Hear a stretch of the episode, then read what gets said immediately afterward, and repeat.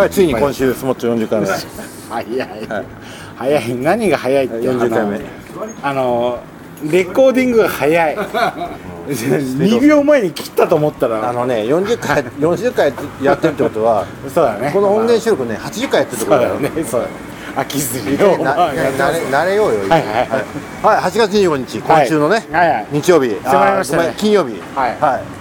ついに40回目を迎えましたね、スモッチョがですね、うん。はい、もうあの外国人が多くて楽しいですね。ありがたいこと楽しいですね。うんそのやっぱあれじゃないですか、日本円は500円じゃないですか、ワンドリンク。い、もうゴミみたいなもんですよ。だから値段言ったらみんなほとんど。ドル払いは100 100ドルじゃないわ。10ドルで。1円100ドルでいきましょうか、大丈夫よ。え座らないの？シ ッティングシッティングで。シッティングでいきましょうよ。ははい。で陽介は来れんのか？前向きにあの検討に検討を重ねて検討します。事件の検討を前向きに重ねることを はい。自分自身に指示をしたらしたと。指示しました。そういう段階ねはい。で、はい。ダメだったら、あのメイド服ガールを。またリリサさんを。そうですね。いいのかあれ。わかんないですよ。まだ大丈夫大丈夫あの大丈夫。格格屋が取ってないですけど大丈夫か。異次元なんで。まあいい事件だかはらわかりました、い、はい、本当は行きたいですよもちろん。本当に外国人が多くて、非常に楽しい時間が過ごせますんでだからねカルロスさんねや休んだことないですから。俺は無勤無休だから。ね本当は僕もちゃんとやりたい。陽介何回も休んでるよ。ね陽介代々マルキってあったからえ陽介代々マルキやった。あの時地獄だったぞ地獄。売り上げ最低記録はその時だから。マルいや陽介代々マルキ。これ本当に地獄だった。でだからあれ本当に地獄。僕もあのマルコさんに代打を頼まないから大丈夫。それ正解ヴァンパイア。いやいや。ヴァンパイ行こう行こうバンバイアもね勝ちなんですよ。アじゃああの今週、はい。げ金曜日。うん。8月25日。はい。はい。えっとスモッチ40回目、うん。ナンバリングはい。記念会でございますけど。そうですね。はいぜひ。大野さん今度来れるんですか？い一個だけ言っていいですか、はい。第何回目っていう第と目は同じ意味なんで。第40回 第40回。第40回目目っていうバカ目はいらないのね OK わかりました第40回。まあ確かに。確かに。言われてみたらそうだよ。はい今週金曜日。じゃあ第40回目。わざと。はい。はい。はいスモッチョお待ちしておりますぜひよろしくお願いいたします。はい、えー、ただいま沖縄に来ておりましてあの短い夏休みをですねえーっと久しぶりにちょっと沖縄で過ごしてみようかなと、まあ、以前はねずっと夏休みといえば沖縄で過ごしてたんですけどまいろいろありましてコロナもありまして本当に沖縄で夏を過ごすのは、えー6年ぶりとかそんな世界なんですけどそして、えー今回のですね、えー沖縄滞在の大きな目玉が、えーこれまた6年ぶりぐらいの海釣りということででまあただ一人では当然ちょっとねなかなか心もとないので、僕の沖縄支部の仲間にちょっとこれで付き合ってもらいたいなということで今回はケンさんに、えー実は釣りを連れてってもらうことになりましたよろしくお願いしますよろしくお願いします。はい今日ははいどうぞあ 沖縄支部の県です。よろしくお願いします。えっ、とね意外と知られてないんですけど沖縄ってほら釣り天国じゃないですかそうですね。でケンさんが沖縄にいる一つのモチベーションが釣りって前聞いた覚えがあおっしゃる通りで 釣りをするために仕事をし、家庭に尽くしてますね。で綺麗な離島もたくさんあるしねそうですね。でなんか離島出張のためにあの釣りもいつもぶぶっ込むみたいなことをああ、そうですね。もう、ねもう、ちょっとした隙を見つけては、はい、必ず釣りをするという。いやいやいやありがたいで今日あのわざわざちょっとえー、と北部の方までですよねそうですね。音部町まで。はい、はい、ちょっとこれから連れてってもらうんですけど、まあ、その道中で音源一本取らせてくださいということでお願いしてますちょっと今日はね沖縄の釣り場に関してお話しいただきたいと思いますよろしくお願いしますはい、よろしくお願いします。はい、それではそうです、モキ始まります。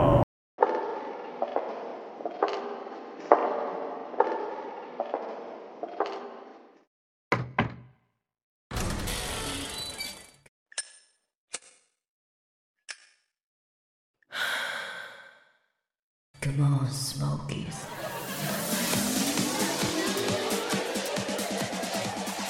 はいというわけでございましてはい沖縄の釣り事情なんですけど、はい。あの南の方の釣りというとですねやっぱりあの単純に僕の世代なんか思い浮かぶのはあのビッグフィッシングですよ。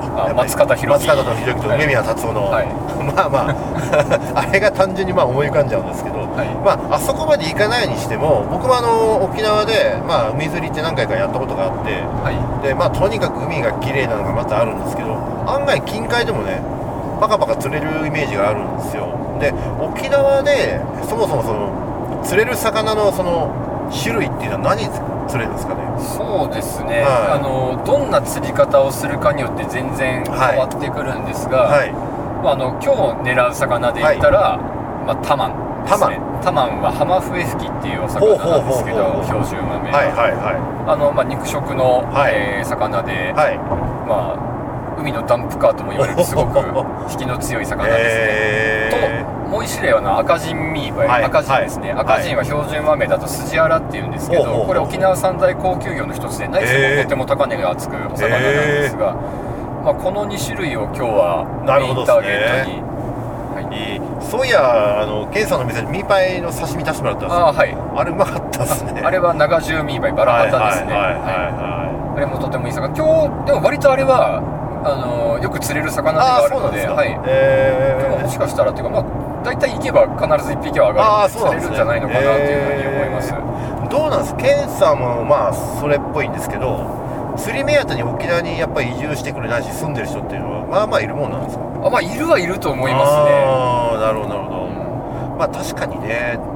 でまあ例えば沖縄もまあ島がねこう北と南にこう離れてるわけなんですけど、はい。その狙う魚によって出る港が変わるみたいな感じあるんですか？っていうよりまあ、はい。それもなくもないんですけど、はいはい。まああのまあ、例えばなんですけど、うん。那覇とか宜野湾近海で出てる、はい。宜野湾とかで出てる、ええ。あの釣り船っていうのは、はい慶良間諸島まで行くんですよね。あそっかそっかそっかそっか。とかあと粟国島沖、久米島沖とかまで行くんですけど、はいはい。確かに釣れるんですけど、うんうん。ちょっとあの船にあ移動時間ですね。船に乗ってからの移動時間が割と長いので。ああなるほど。大体どれぐらい乗るもんなんですか離島まで。行くの1時間以上、まあ、1時間ぐらいですかね平均的なるほにどなるほどでこれがこのやんばるっていうこのはいはい。北部地域ですね、はいはい。に行くとこの漁場が近いので。ああそっか。そう。なんで割とあの釣りができる時間が長かああいいったりとか。ですねいいですねいいですね。あとやっぱロケーションがいいっていうのが、はいはいはいはいはいはい。あって。それがいいっすよね、はなるほどなるほど。でケンさんがいつも釣ってる魚まあいろいろねその時の、時々で違うんでしょうけど何をい一一番狙います？えーっとですねまあ今日みたいな今日は天野釣りっていうはい。釣りをするんですが、天野釣り。はい。天野釣りっていう天野というまあちょっと仕掛けですね、はいはいはい。を使って餌を使って釣るんですが、それで魚を釣るときは、はい。さっき申し上げたあのタマンとか赤人っていう魚を狙います、はいはい。であとまあ私はまあまあ普段ルアーをやってるんで、うんうんうん。ルアーをやるときは、まあ、同じくタマンとかあとガーラっていうのは、はいはいえー、とはい。ヒラアジの仲間ですね、ほうほうほうローニーアジとか。あなるほどなるほど。そんなものだったり、はいはい。あと同じく他のミーバイうんうん。旗系のお魚ですね。うんうんうんうんあとパヤオっていうその魚礁に行けるときほうはほまあそんなに超でかいのは釣ったことないんですけど、はいはい。カツオとかマグロなんかもね狙ってなるほどなるほど。ちなみに釣りシーズンってあるんですか沖縄で一応通年ではあるんですが、ええ。ベストはうーん ベストは多分春と秋かなって感じですね。要するに台風がない時。あえっとですね台風もあるんですけど、うん暑いんですよまず 夏場は。ああそうかそうかそうか。今日暑いよね暑いですね。あーそうかそうか。そう暑いのとあとはいはい。あのーなんですかね。台風が来なかったら来なかったで、うんうん水温が上がりすぎちゃって魚が元気なくなっちああゃうんですよね。なるほどなるほど。なので春か秋そうですね。春か秋が比較的まあうん。まあどっちもちょっとうんうんうん過ごしやすいではあるんですけど、うんうんうん。ただまあ風とかの影響で船が出れないことなんかもあったりするんですけど、まあ春か秋の方が、はいはいはい、まあ釣りやすいかなっていうふうには。春先で言うと3月とか4月ですか？いやもうちょっと後ぐらいですね。なんか3まあ5月そう4月5月6月ぐらい？そうですね5 6月56月ぐらいが結構なるほど。水温も上がってきたぐらいがなんか釣りやすいイメうージがあるんですけど。秋でいうと10月11月。あそうですねそれぐらいが。で12月とかになってくるとはい。潮が変わってきて魚が全部深場に落ちるので。うなるほどな。あそういうのがあるんだ。そうです。ねただあの冬は冬で釣れる魚がちょっと変わったりして冬の楽しさっていうのもあるので。さすが詳しいねやっぱり。まあ一年中あの釣りばっかしてるので あの一般的にねあの、はい。南の方の魚ってはい。まああったかいんで海が。はい。なので割とこうどういったんですかねこう身が締まってないとかなんかあるんですかあまあ基本的にはやっぱりそうですね、身の締まりっていうのは内地の魚に比べたらあそうなんですね、はい、ないです。しあと油がやっぱどうしても海があったかいんで、はいはいうん。油を乗せる必要がないので、はいはい。基本的にはあっさりした魚が多いと思うんですけど、まあ、それでも油が乗る魚っていうのはそっかさ寒いところの海の方が油が乗らないとさあの魚的によ良くないんでね。だから油乗るようになってると、はい。そうですね。基本的には。で同じ魚でも内地で釣るのとこっちで釣るのではまた、確かに確かに。味が変わったりするので、ああそういうもんなんですか、うん。はあなるほどね。例えば黒潮の影響を受ける、はい。あの南太平洋の方と例えば静岡で取れるあの魚と、はい。沖縄で取れる魚って一部かぶってるんですけど、はいはいはいはいではい。も静岡で食べた時に同じ魚とは思えねえなとああ本当全然違うんだ、めちゃくちゃ油乗っててあー。薄やんって思ったこともあるので。なるほど。そういうのはあるんだ。はい。やぶっちゃけ僕ね海釣りって初めてやったのが、はい。えーっともういつぐらいだ？20年ぐらい前にあのパラオ行った時やったのが初めてなんですよ。はい。でそれ以来要するにあの南のエリアでしか海釣りやったことないんですよ、ま、パラオでやりました。小滝ナバルでもやりました。であと沖縄沖縄沖縄か。で東京湾でもやったことあるんですけど、はい。あれちょっと真冬のなんかハタハタハタハタ？ハタハタじゃないわ。なんだっけ？タチウオ。あタチウオ。はい、はい、タチウオかフグがどっちが釣るってことで、まあ、タチウオ釣ったんですけど、まあその程度なんですよね、はい。釣りキャリア。だからおおむね海釣りといったらイコール南の島っていうねのが結構ねあのやってるんですけどまあねそう。で、まあ、今日ねまあこの音源撮って7月なんですけど、はい。まあ確かにおっしゃる通り、まあ、クソ暑いわけですよね。ね。朝っぱらからクソ暑いですね。今32度ですね。はいはいはい。まだでも可愛い方だと思いますよ。昨日もうちょっと暑かったような気昨日はやばかったですね、はいはいはい。あの野球見に行ってましたけど高校野球見に行ってましたけど。いや正直すごいなと思いましたこの炎天下のいやでもほら僕はその中でほらプレイしてますからあああでも暑いって言っても今内地の方が暑いですね。暑いですねその通り。だから風がねやっぱり沖縄は風吹くんでなんか東京だったり風吹かないんですよね。熱こもっちゃうんで。そうでしょうね。しかもまあ見るばっかりだから余計に。そうなんです。だからそんなにねあのぶっちゃけ真夏、沖縄に来るとそんなにまあ確かに暑いんですけど暑さのなんか種類が違うというか風の吹き方が沖縄が爽やかなんでああなるえーその中で僕あの毎週日曜日野球やってますから。ほどいやーすごい。暑さにはねやっぱり結構強くなったですねやっぱ。本当に。だから結構暑い方が最近好きになっちゃって。前はね冬の方がはなんとなく好きだったんですけど今はなんか寒いよりやっぱ暑い方がいいなみいまあたいなさすがアジア通いしてるアジア外のこと食そうそうそうそうはありますね。じゃなかったらアジアなんか行けねえですからね やっぱ。そうそうそうそう。なるほど。そしたらあれですかねあの沖縄のその釣りスポットの話また戻りますけども、はい。まあその行くその場所によって出る港が変わってくるよっていうことなんですね。そうですね。はいはいはいはいはい。でふ船の大きさっていうのもまたこれもいろいろ変わってくるんですか、あ行く場所に。えーっとですね変わってはくるんですけど実はそんなになんか超でかい船っていうのはなくて、はいは大体まあ定員で言うと小さい船ではい。4名、はいはいはい。で大きくても、まあ、私が普段乗るような船だとうん。マックス10名ぐらいですね。いなるほどなるほど。でチャーターで行くんですけど、大体料金が1人1万円から1万5000円ぐらいで済むような感じで。なるほどですね。そっか船1台チャーターで行くんでまあたくさんで行った方がまあいいよっていうことそうですね、まあ、もちろん1人でもいいんですけど、基本はチャーターで行って、まあ、仲間を集めてみんなで割り勘するって感じなるほどまあいわゆる船の大きさでと我々がイメージする一般的なその漁船的な大きさっていうぐらいですよね。あそうですね。小さめの漁船ぐらいかもしれないですはいはいはいはい。むしろをイメージしていただければいいかなって思います。あたまにこうほらあのー東京湾のあたりって、まああそこ結構漁船出るんですけど、はい。あの品川のあたりにあの船着き場にこう漁船がこういるじゃんあるじゃないですか、はい。あれぐらいのサイズサイズ感ですよねそうだと思いねますね。大体、はい。大体あれも45人ぐらい乗っちゃったらうん。まあまあな人数なんで。なるほど。でそれで沖合30分から1時間ぐらいえー、と船によるんですけど今はい。回我々が乗るのは前海丸さんという船なんですが、はいはい。そちらだと今日はちょっと近場のみだって言ってたので、はいはい。多分15分ぐらいでああ本当に？ポイントに着くんじゃないですねいいですね。えそんな近くにポイントあるんだ？あもうはいあのだから北部のいいところはそこなんですよそうねか。漁場と港が近いっていうのがあるので釣りができる時間が長いんですなね。るほどなるほど。へえ大体15キロあごめんなさい15分ぐらいつ何キロぐらい海だから何海里なんですか？分かんない正直私も全然わからないですが、まあ、あの全然陸が見える範囲です、ね、ああそうなんですね、はい。へえいいなあでもほらやっぱり釣りのことなんでね。はい。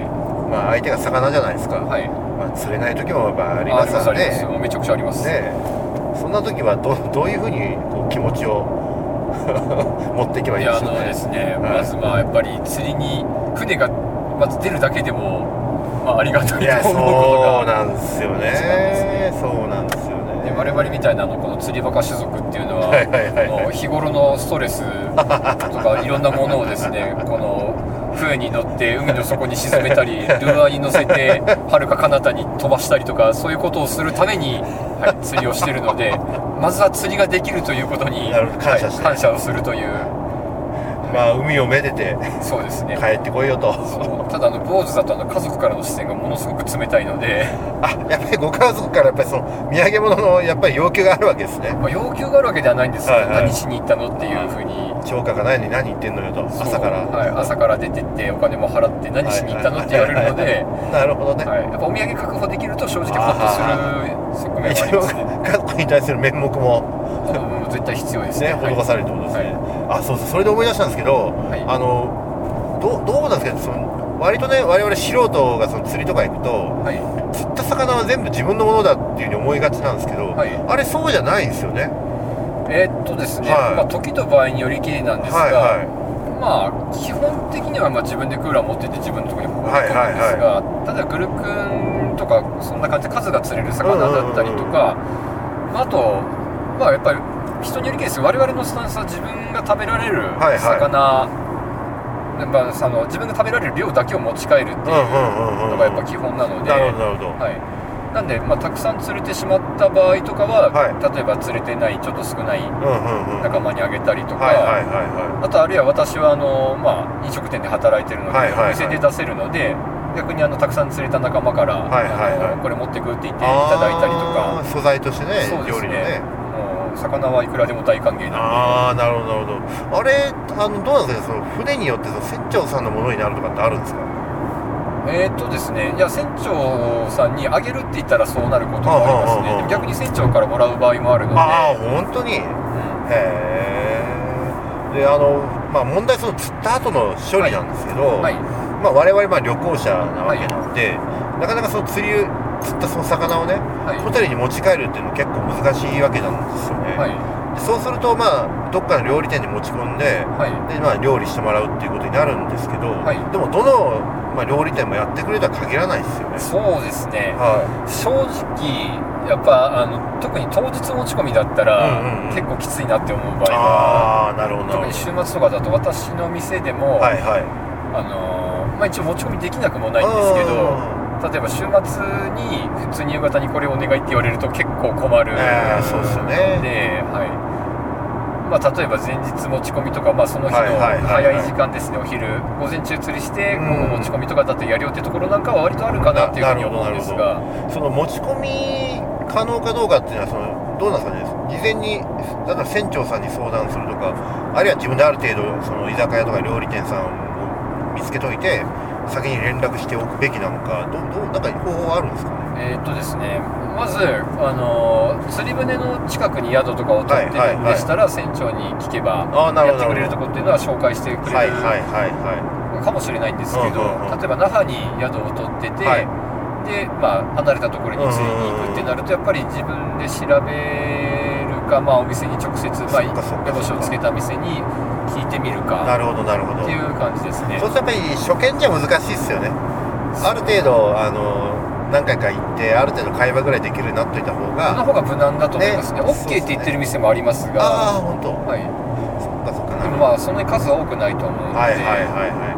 まあ店にしてみたらねいきなりその当然し素材を仕入れて営業やってるわけだから、はい。い、きなり持ち込まれてもね困るっちゃ困りますよねやっぱまあそれなりに手間がかかるので確かに確かに。そう鱗を取ってエラと綿を出してみたいな丸のまま調理するにして。もでさらにそこから刺身にしようと思うと、まあいろいろ一手間二手間って出てく確かに。るので、なるほどなるほうん。どいやその辺がね結局調理の現場に立立ってない人にしてみたらなんかよくわかんない部分もあるのでね。そうですね。はい。まあ、例えばなんですけど、はいあのまあ、宿泊のな方法として、はまあ、少ない人数だったらやっぱホテルとかがメインになると思うんですが、大人数とかだったら、例えはい。ばペンション1棟貸し切りとかっていういああありのもますよね。できるので、例えばそういうところを貸し切って、まあ、自分たちでさばいて食べるとか。まあ、最近はほらあのエアビーとかで民泊でねそうですね。沖縄の場合はあのいわゆる古民家とかあるじゃないですか、はい。えっと、昔ながらの沖縄の家って何て言うんでしたっけ？あれはい。忘れてたけど、ああいうとこ借りてキッチンでまあさばける人がいれば一番早いって話ですよね。そうですね、まあ、それが、まあ、あの一番無難だし、あのやりたい放題できるので、はいはいはい。まあももしくは庭でバーベキューとか。あそうですね。ね。だから調理さえできる人がいれば確かにそういう楽しみもあるんじゃないのかな確かにというふうに確かにおっ思いますただまあ本当釣った魚ってやっぱりうまいんですよ自分で釣った魚間違いないですね。本当にねあの本当にもうねあれは一回やるとねやみつきになりますよそうですね。おっしゃる通りです。うんあのたまにどうですかね、まあ、沖縄であるのかどうかわかんないけどその僕初めてはい。そのパラオで釣りした時に、はい。あのぶったまげたっていうのは釣ったカツオ釣れたんですよね、はい。カツオをその船の上でさばいてくれてはい。そのままわさわさび醤油であのはい。食わしてもらったんですけど、もうさっき取れたばかりのうん。カツオだったんでまあうまかったんですよ、うーん。そういうの沖縄であるんですかね？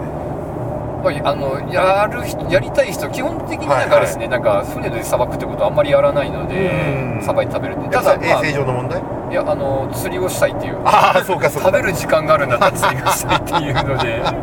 なるほどなるほど、は、はい。いはいはいはい。ただまああんまりにもボコスコ釣れるとかだったらやってる人はまあいなくもないああですね。そうなんですか。なるほど。じゃあまあそれも事前に例えばさばける人が身内にいたとして、はい。仲間にいたとしてうん。でまあ船の中でもしあれだったらさばいてもいいですかって事前に言っとけばいいっていうことなんですか？ねあまああそうですね。あの紙皿とかその全部、うんうんそうそそうう食器類とかお醤油とか全部自分で持ち込んでちゃんとゴミとかをあの残さないってだったら、あのまあ、大体 OK じゃないかなって思います。なるほどなるほしあの魚自体実はさばくことはあるんですよ。どああ本当。あの釣れた魚を餌にするっていうことがままあるので。あ あなるほどなるほど、はい。はいはいはいはいはいはい。例えば生きてるうちにあの、泳がせって言ってあの、はいはい。そのまま生き餌にして、うんうんうんうん。ででそれがまあやっぱしばらくすると死んじゃうので,、はいはいはいであはい。の死んじゃったら今度はそれをさばいてあそういうこともあるんだ、はい。それはあれですかねやっぱりその狙う魚によって違ってくるってことですか？要するに釣った魚を餌にするってことは、まあ、まあまあ大きい魚狙う時そうですね。大きな魚狙う時はそんな感じで。あーまあそうあーなるほどね。そうそういうこともあるんですね、はい。なるほど。でもやっぱねあの現地の魚現地の餌がやっぱりいや確かにね、はい。だって普段それ食ってるわけだしね魚にしてみたらね。なんかいいような気がする。のでああ確かに確かに。なるほどね。多分今日もそんな感じになるかなあ本当に？はい、途中から。いいっすねいいっすね。なるほど餌によって全然食いが違ったりするので、はいはいはいはい、まあ、例えばエビでやってみてうんうん。ダメだったら、まあ、あの釣り具屋で買った餌用のイカとかでやったりするんですけど、あ餌変えちゃうんだ。そう餌変えますね。あでもまあ多少釣れてるんだったら、うんうん。まあ、その釣った魚の餌にする方が安上がりまあまあっていうのもあるの確かに確かに確かにであとやっぱ実際食いもいいので、ーはいはいはいはい。あの前にねケンさんにあの教えてもらったことがあって記憶してるんですけどはい。沖縄ってサメ釣れるんですか？あ釣れますよ。ど どうやって釣るんですかサメって？サメは、はえーっとですね、まあ、いくつか方法はあるんですけど、はいはい。まあ、メジャーなのは、あのさっき言ったあの泳がせ釣りいですね。そうかそうかそうか、はいあの釣れた魚を餌にして餌にしてそのままあするんです。まあでもあえて狙う人もそんなにいないので。あーあーそういうもんなんですか？はい。でもなんか手応えすごいありそうなんで。あめちゃめちゃ強いと思います。であと船だと船だとやっぱ釣れるサメのサイズもそれこそ100キロ超えてくるようなのも、えはマジっすか？い、なんであの魚釣ってる途中にサメに食われちゃうってこともあるんで。怖え完全に事故ですね。怖えなそれ。サメってちなみに釣った後どうするんですか？もうリリースするのみまあリリースするかはどうしてるんでしょうねサメ食わないっすよね。食わないですね。うー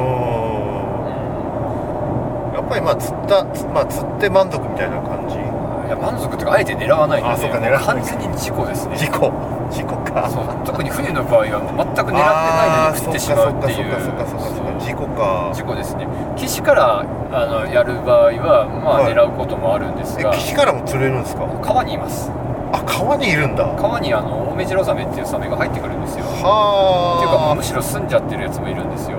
あそれ結構でかいですか？よ大きいのでまあ大体平均すると 1m 以下なんですけど河川によってはドン引きぐらいでかいのもいますね。で も1メーターっつってもまあ体重で言うと4 5 0キロぐらいあるんいじゃないですか？やそんなことないですよ。ねももう 1m だったら10キロぐらいです。あそんなもんですか？せいぜい10キロですね。ああ10キロも結構手応えありますね。ありますね。うん10キロもないかもしれないですけどうん。大目白だともうちょっと少ないかも。なるほどね。でもめちゃくちゃ引きますね。サメは事故なんですね。事故です。ただその川でやる場合はあえて狙うこともあるので、もうそれを釣ったらもうリリースする。リリースですね。うん。この例えばルアーで、はい。私普段ルアーやってるんですけど、はいはいはいはこのボラが大体そのサメが釣れる河川っているんですけどそのルアーに引っかかってきた不幸なボラがいたら、はいはい。あのそれをですねあの餌にして、はい、でさらに不幸なことがボラにとってはですねボラにとってはさらに不幸なことが起こるっていう。サメに食われてる。餌になるっていう。餌になるという。運の悪いボラなんですよね。かわいそうに。なるほどね。完全にそれは本当にあの遊びというか、はいはい。まあ食べる目的ではなく釣るって感じですね。なるほどなるほど。でどうですかね。あの例えば沖縄って意外とほらはい。あのマグロ結構釣れるじゃないですか、はい。あのまあ、マグロ割とまあ皆さん食べますよね。食べますね。でマグロ釣りっていうのは可能なんですか？あできますよ。どういうふうにすればいいですか？えー、っとですね、はまあ、いくつか方法はあると思うんですが、一番確率が高いのは、はい。そのパヤオっていう何年か前にお話ししたと思うんですけど、はいはい。パヤオに行く船を、はいはい。あのチャーターするっていうのがはいはい。一番早いですね、パパヤオ。パヤオっていう魚礁ですね。ああ魚礁のこと人なんですね。工魚礁。え？はい。人工魚礁があって、ー、はいはい。であのそこに連れてってくれる船っていうのが何個かあるのであるんだ。で魚礁の周りには結構マグロもついたりするので、へえマグロもほら結構いろんな種類あるじゃないですか、何マグロが釣れるんですか？本基本キハダです、ね、キハダマグロ。はい、なるほど。大体何キロぐらい？まあ、ちっちゃいのだと本当に3 0センチぐらいの。はいはいはいはいはいはい。狙う狙うのはどれぐらいのサイズを狙うんですか？まあ、食べやすいのだとやっぱりあの5キロから10キロぐらいの間が釣れたらいいなと思うんですけど。まあまあねまあまあっすね。でもっとでかいのもあの普通にあ普通に手の前で釣れたりすることもあるので。へマグロはでもあれなんですよ。ちっちゃいと酸っぱいんですよね。ー酸っぱいんだ酸っぱいです。はあ。めっちゃ酸っぱいです。ああそうなんだ。そうあの意外とっていうか全然知られてないんですけど、へー。本当に3 0センチ4 0センチのマグロって、はいはい。すげえ酸っぱいんですよ。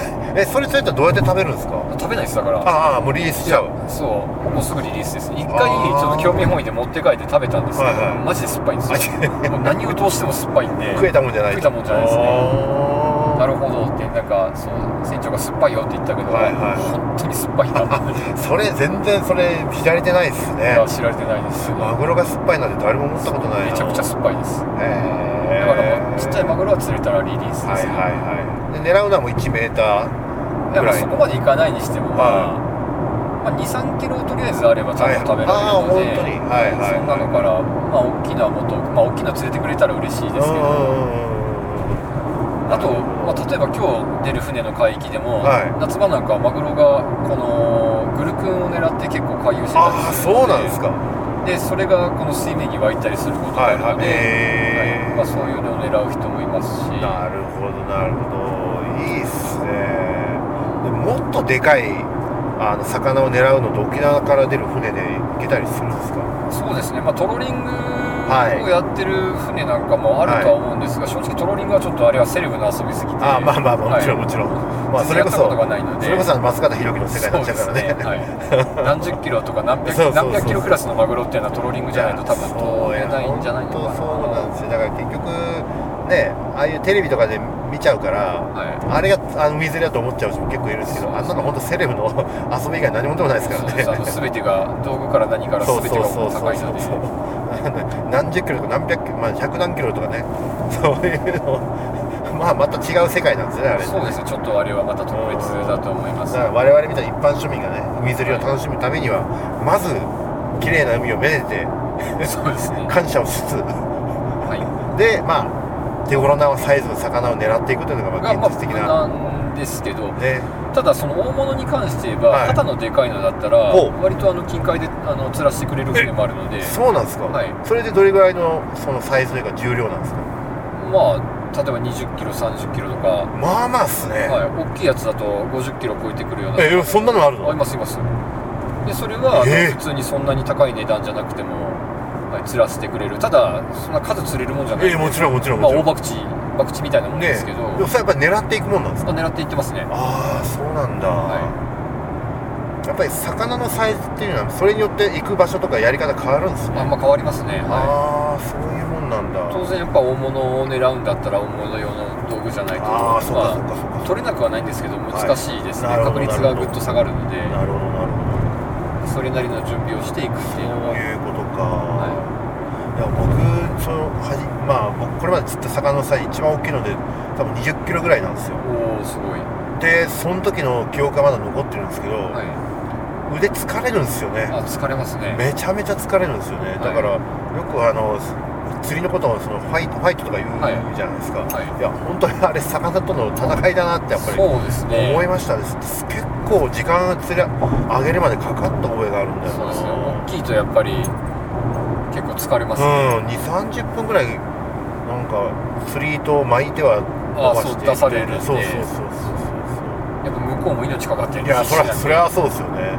ただあのかかった時のあの引きがやっぱりいまだに手にこう残っててカクンみたいなこう引っ張られるぐらいの。そうですね。あのファーストランっていうんですけど、はいはい。かかった瞬間の走りってやっぱり一番元気な時ああなのでやっぱりそうなんだだからあんまり大きすぎるとあれでリールがぶっ壊れたりする。ああそう。ええいやもうまさにねあの釣りの一番の醍醐味ってそこっすよね。そうですね。あの手応え。そうですね。うん。ガガンっていンっていう。